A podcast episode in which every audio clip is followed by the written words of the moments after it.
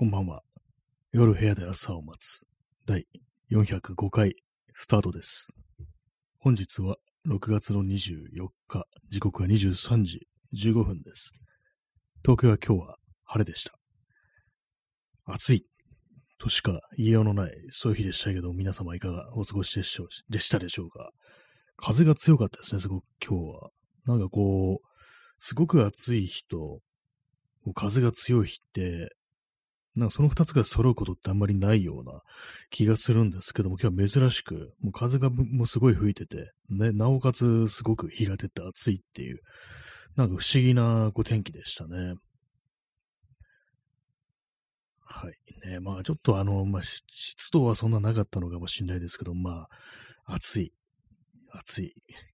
としか本当なんかずっと一日中暑い暑いってね、思ってましたね。まあ暑いから仕方ないんですけども。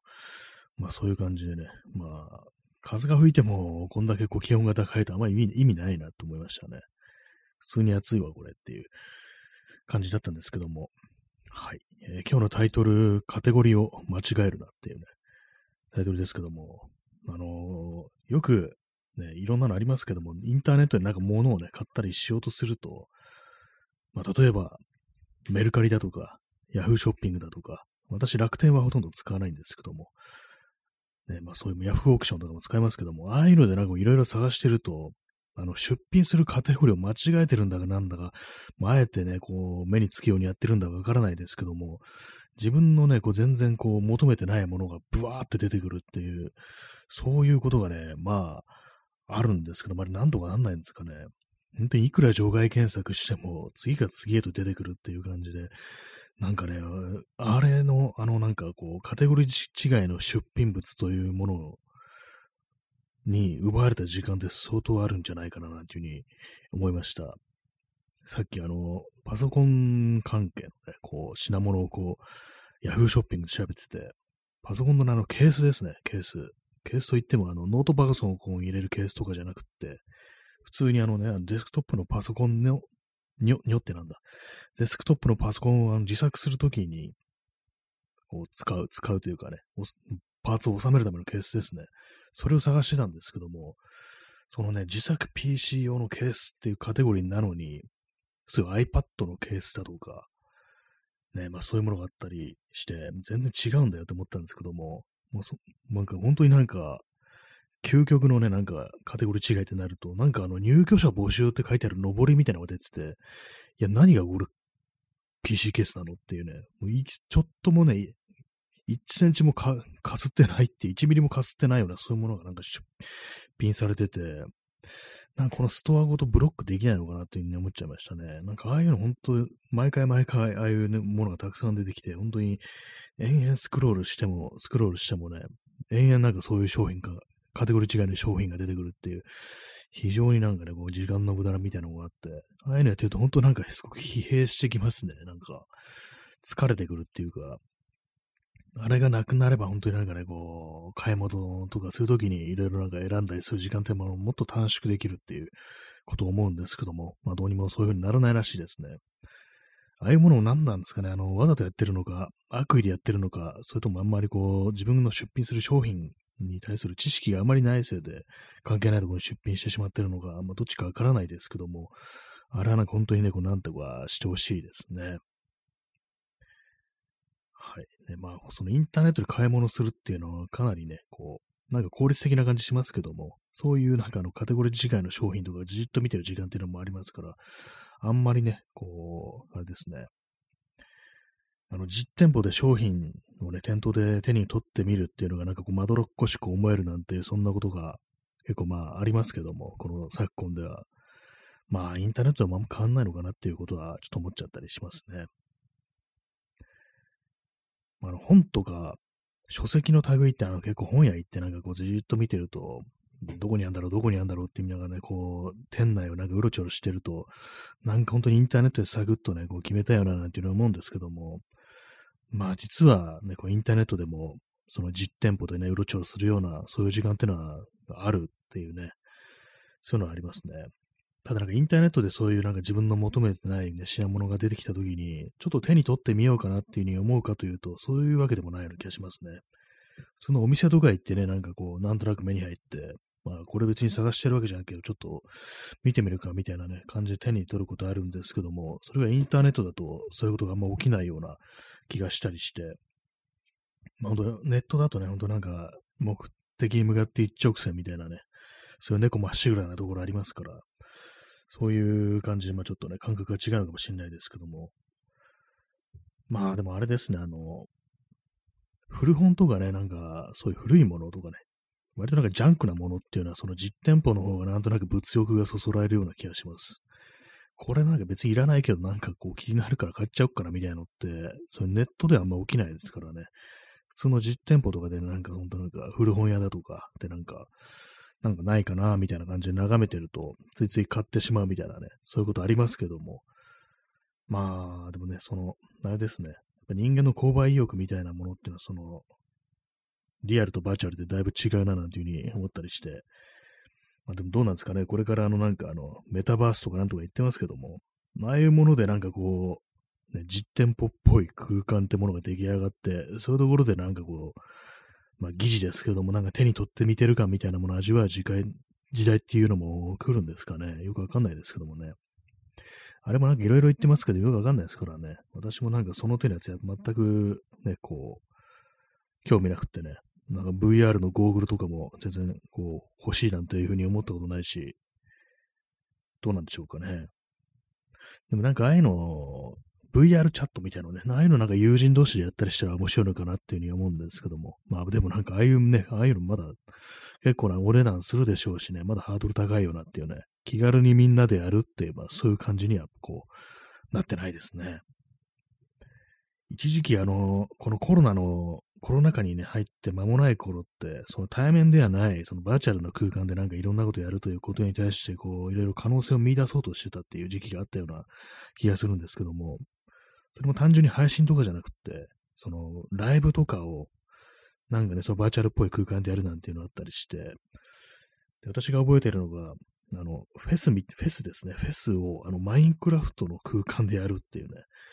なんかそういうのあったよな、とかね。あと、誰だったか、トラビス・スコットでしたっけ？まあ、よく知らないんですけども、が、あの、ライブをあの、フォートナイトの空間でやる。まあ、フォートナイトっていうゲームがこう、あるらしいんですけども、なんかその空間で、そのライブをやるっていうね、なんかクソでかいなんか 3D モデルみたいなね、その多分トラビス・スコット本人なのかどうなのかわかんないですけども、なんかそういうのがパフォーマンスしながら、なんかこうみんなでね、その 3D の空間で眺めてるっていうね、まあもちろん音も聞きながらですけども、なんかそういうこといろいろこう、チャレンジというかトライというかね、そういうことをなんかそのコロナの初めではやってたようなっていうね、ことを思うんですけども、まあでも2年も経ってるんですよね。何かこう、変わりそうで変わらなかった。まあ変わったところと変わってないところがあるっていうことだとは思うんですけども、何かこうポジティブな変化っていうものってあったのかななんていうふうに今急に思っちゃって、何かちょっと変えられるところを変えきれなかったんじゃないかみたいな、なんかこのコロナのね、コロナ禍の中で、なんかもっといろいろできたはずなんじゃないかみたいなことをね、思ったりしますね。もっといろいろできるはずなのになんか最終的になんかなし崩しというか、まあなーなーになって、まあ終わったよねみたいな感じになるっていう、もう少し何かこう、変革のきっかけみたいなものになり得たんじゃないかみたいなことはまあ思ったりはしますね。はい。ね、昨日あの、ポッドキャストを聞いてて、そのポッドキャストちょっと古いやつで、ちょっとっていうかもうその、2020年の7月ぐらいのやつですね。まあ2ヶ月、2年ぐらい前の、ちょうど2年ぐらい前のやつを聞いてたんですけども、まあその時期あの、ちょうどあの、ブラックライブズマターから、まあ、そのが始まってから何かこう、少し経ったっていうことで、なんかそのことについてこういろいろこう、語ってるっていう、まあそういうポッドキャストだったんですけども、やっぱりなんかこう、あれですね。あまり世の中が変わってないっていうふうに思いがちですけども、何かしらのなんかそういうこう、流れみたいなものは、まああったんだなということがね、あったりして、まあ今こう聞くと、ちょっと違うね、なんかこう捉え方をするなという、なんか今ちょっとかなり曖昧なこと言ってますけども、よくわかんなくなってますけども、まあそうか、2年経ってるんだよな、みたいなことをね、どうしてもそういうふうに思っちゃいますね。えー、P さん、えー、コロナ自体が大きいマイナスなので、みんなコロナのことを忘れない、存在しないことにしたい。まあ、まあそうですね、確かに。大きくマイナスでありね、いろんな人が病気になってっていうね、ことですよね。そういう大きなマイナス、ので、えー、存在しないことにしたいので、既存のスタイルのままでいたい。まあ、変えないでね、こう前のままで、戦前のままっていうね、そういう感じですよね。大きなマイナス、マイナスだからこそ見ないようにするっていう、まあ気持ちはわからんでもないですけども、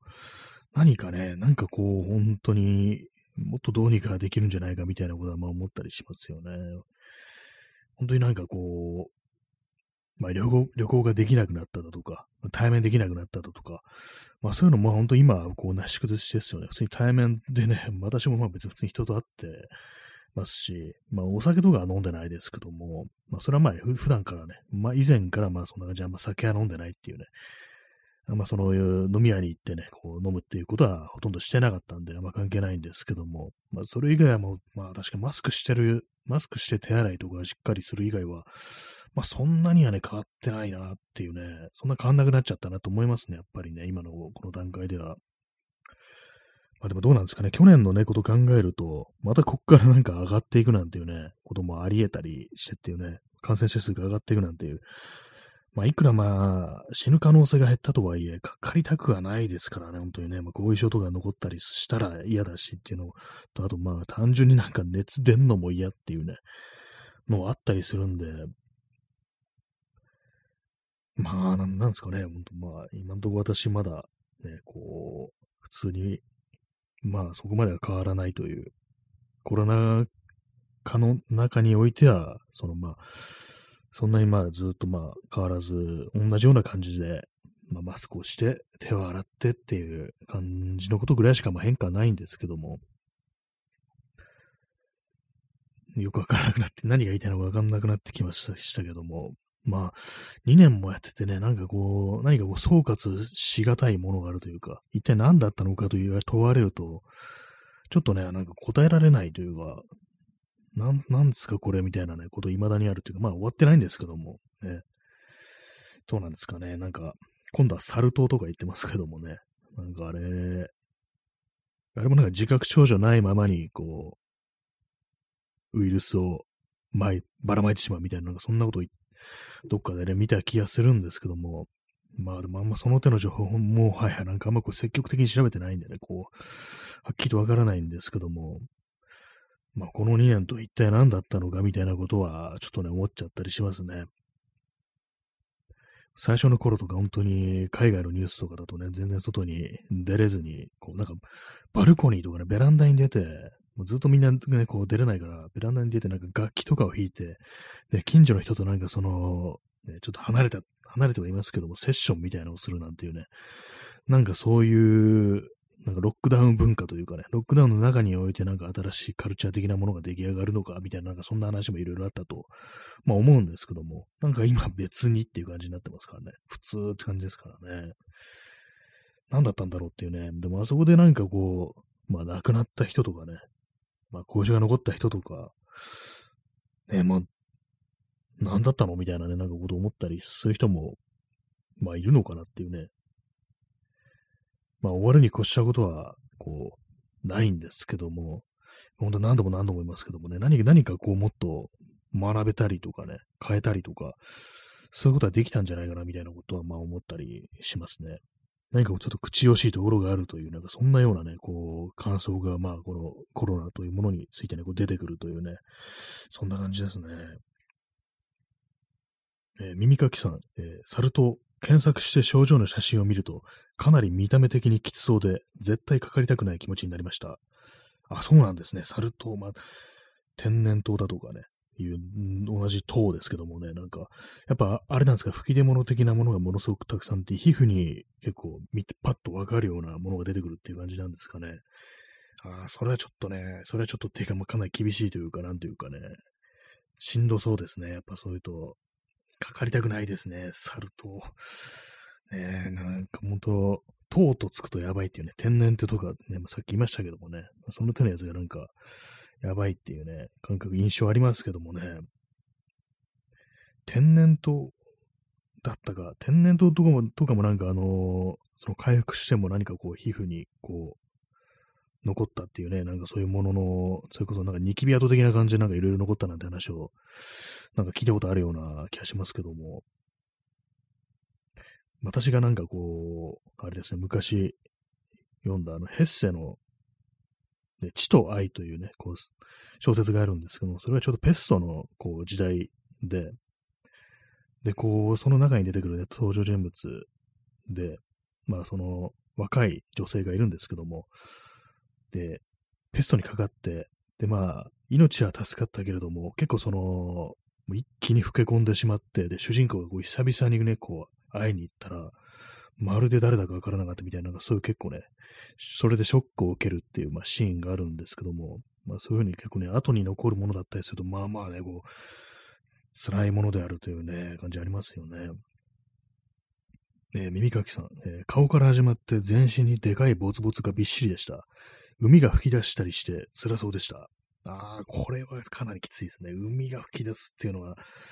ね、もう、これはかなりね、でかいんですね。でかいボツボツあると、なんか今、あの、すいません。今一瞬なんか、めまいがしてしまいました。くらっとそれをなんか想像して。ね、嫌ですね。海が吹き出すも痛そうだし、でね、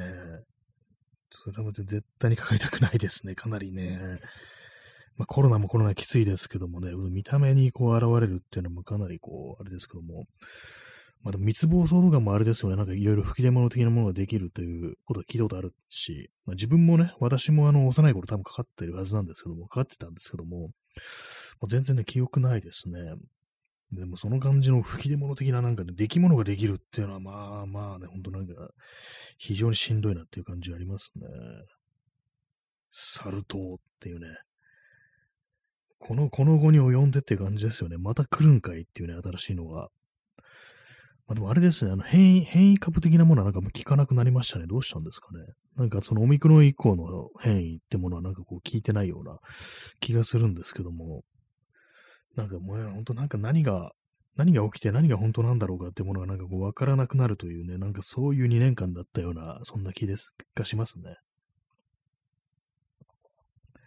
インスタントコーヒーを飲んでます。まあ、基本的に病気、病気にはなりたくないっていうね、まあ、ありますけども、まあ、とはいえね、本当になんかすっごくすっごく気をつけてるかというとそうではないというね、感じになっちゃいますね。本当最近とかもう結構暑いんでね、私、あの、自転車乗ってる時とか、本当なんか苦しくなってくると、ちょ鼻出す時ありますね、こう。まあ、人がいないっていうか、走ってる最中ですけども、なんかあの、マスクもね、あれなんですよね。こう、ものによっては、サイズがね、なんかこう、サイズによっては、ほんとなんか、こう、完全にこう、鼻に密着して、俺、息できないぞ、みたいなで、そういうのにたまにね、当たってね引いちゃうことがあってね、あ、これ失敗したみたいなことあるんですけども、そうなるとね、なんかもうめちゃくちゃね、あの、苦しくなりますね、なんかね。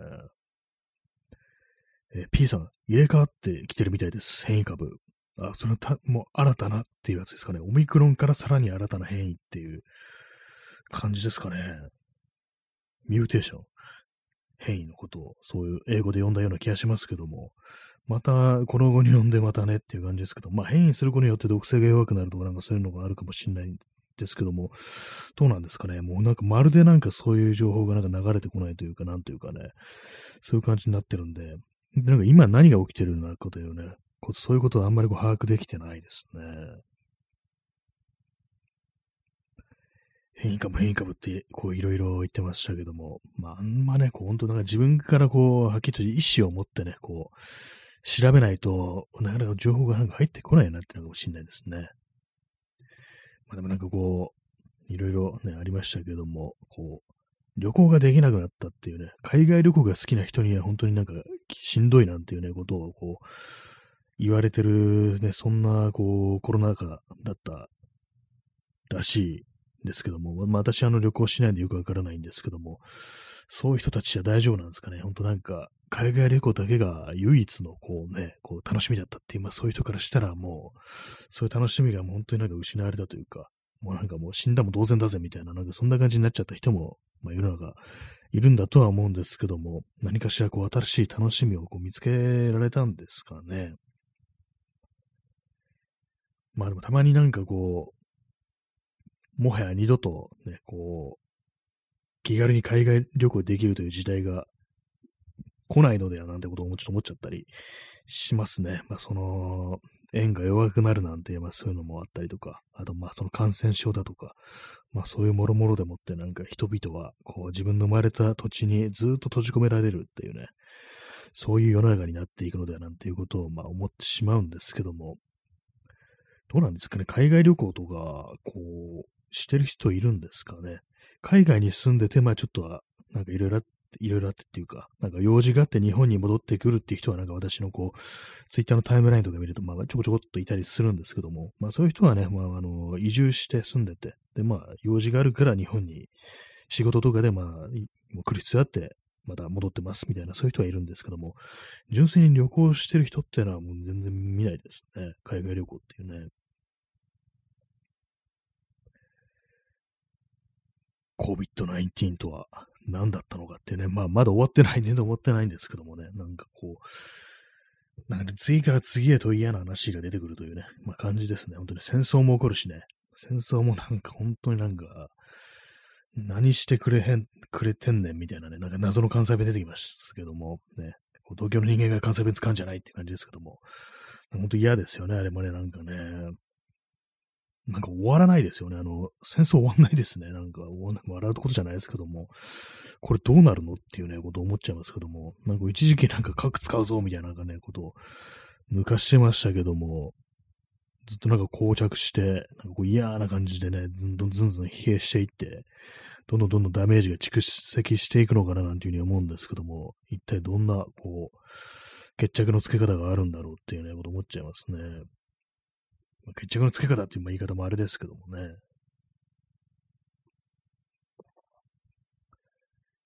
はい。まあ、そんな、えー、第405回ですね。405回もやっているという、そういう放送です。この放送もコロナと共にあるというような、そんなね、こう、感じでしたけども、2020年の8月に、まあ、最初始まったというところで、ね、ございまして、で、まあ、長々とやってますね。こう、2年やってるという感じですね。まだ2年ではないのか。まだ。いや、え、2020、そうですね。8月でちょうど2年ってことですね。なんかもっとやってるような感覚になってましたけども、意外になんか、まだ2年かみたいなことちょっと思っちゃいましたね。まあ、まあ、あの、まだあれやってないです。あの、ボッドキャストの録音してないです。もうすいません。完全に忘れてました。あの、最近なんかね、こう喋ることがあるなんていうね、こうね、話したはずなのにね、なんかちょっと怖いっぽい話ができるみたいなね、こうそういうネタができたみたいなこと言ったのに、まだ録音してないですね。やらないでいると忘れちゃうぞって感じですよね、本当にね。こういうのなんかあのー、本当あれなんですけどもね、頭の中でこう善は急ぎだというふうに向かってるんですけども、思いついたらすぐ手をつけた方がいいっていう、それはね、なんかこう、最近今更ながら分かってきたんでね、手をつけた方がいいというのは、分かってるけれども、なぜ人というものはそれができないのかっていうね、ことをね、思ったりしますね。あんまそのできる、できない、できる、できないってずっと考えてると、どんどんどんどんできなくなっていくなんていうね、まあそういうこともあるかもしんないで、本当なんかあの、ある程度こう、自分の頭というかね、こう理性的な部分というものをね、こう、通過させないでね、こう考えたことをもう気がついたら手が動いてましたみたいな感じに、こう、あえて、わざとそういうふうにこう自分を持っていくというね、本当なんか衝動的になってみるというか、こう、わざとバカになるみたいな、ね、ことをしてもいいのかもしれないですね。まあ、バカになるっていう表現もあれですけども、まあ、あの、別にこう、そんな寝る必要ない、一切寝る必要ないし、とりあえずなんかボタンを押しちゃえみたいなね。まあ、このライブもね、この放送も、割に毎日そういう感じでやっているんですけども、何も話すことなくても、とりあえずなんか録音ね、返しの、だっていう感じでこうタップするなんていうようなことあるんでね、何事につけてもそういう感じで言ったらなんかこういろいろね、こうもう少しスムースにことが運ぶのかななんていうことはまあ思ったりしますね。インスタントコーヒーを飲みます。あとこれずっと気になってるんですけども、あの、パソコンにあの SD カードをのデータを移すときに、まあ、カードリーダーを、その USB のね、こう端子に挿すわけですよ。で、そのね、あの、まずその、カードリーダー、USB のカードリーダーに SD カードを挿す。で、その挿してから、そのパソコン本体に、の USB のね、ポートに挿す。そうすると、その USB メモリをに、USB というか、それを認識して、そのまあ、データの移行ができるわけなんですけども、これ取り外すときって、まあ取り外しますよね。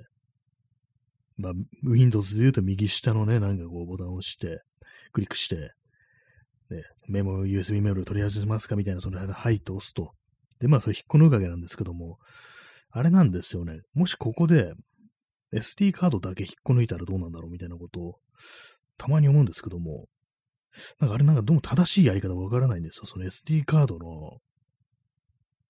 ね、そのデータの移し方みたいなのが、はっきりしてなんか分かってなくって、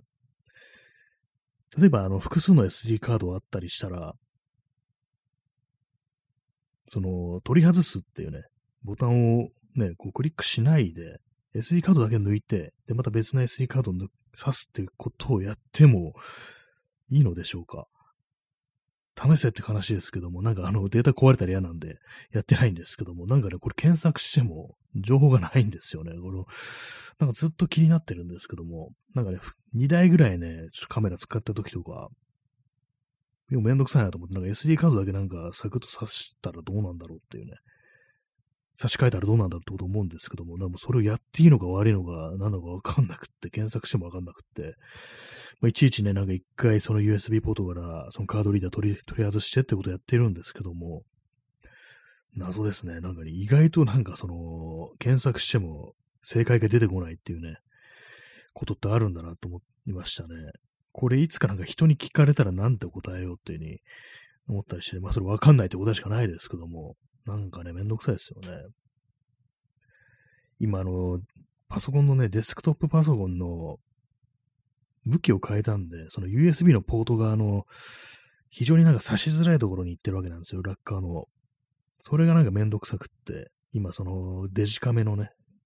データをね、移動してないんですけれども、なんかこの辺スマートにやる方法はないものかなんていうふうに思ったりしてるというね、まあそんな感じでございます。なんかどうでもいい話してますね。割になんかこう、本当の正解のね、使い方を知らないものっていうのは結構ありますね。はい。それだけです。そのなんかずっとなんか気になってるんですけども、未だに答えがないという。そんな話でございました。ね、はい。そして、あの、ね、アマゾンプライム入ってると言いながら、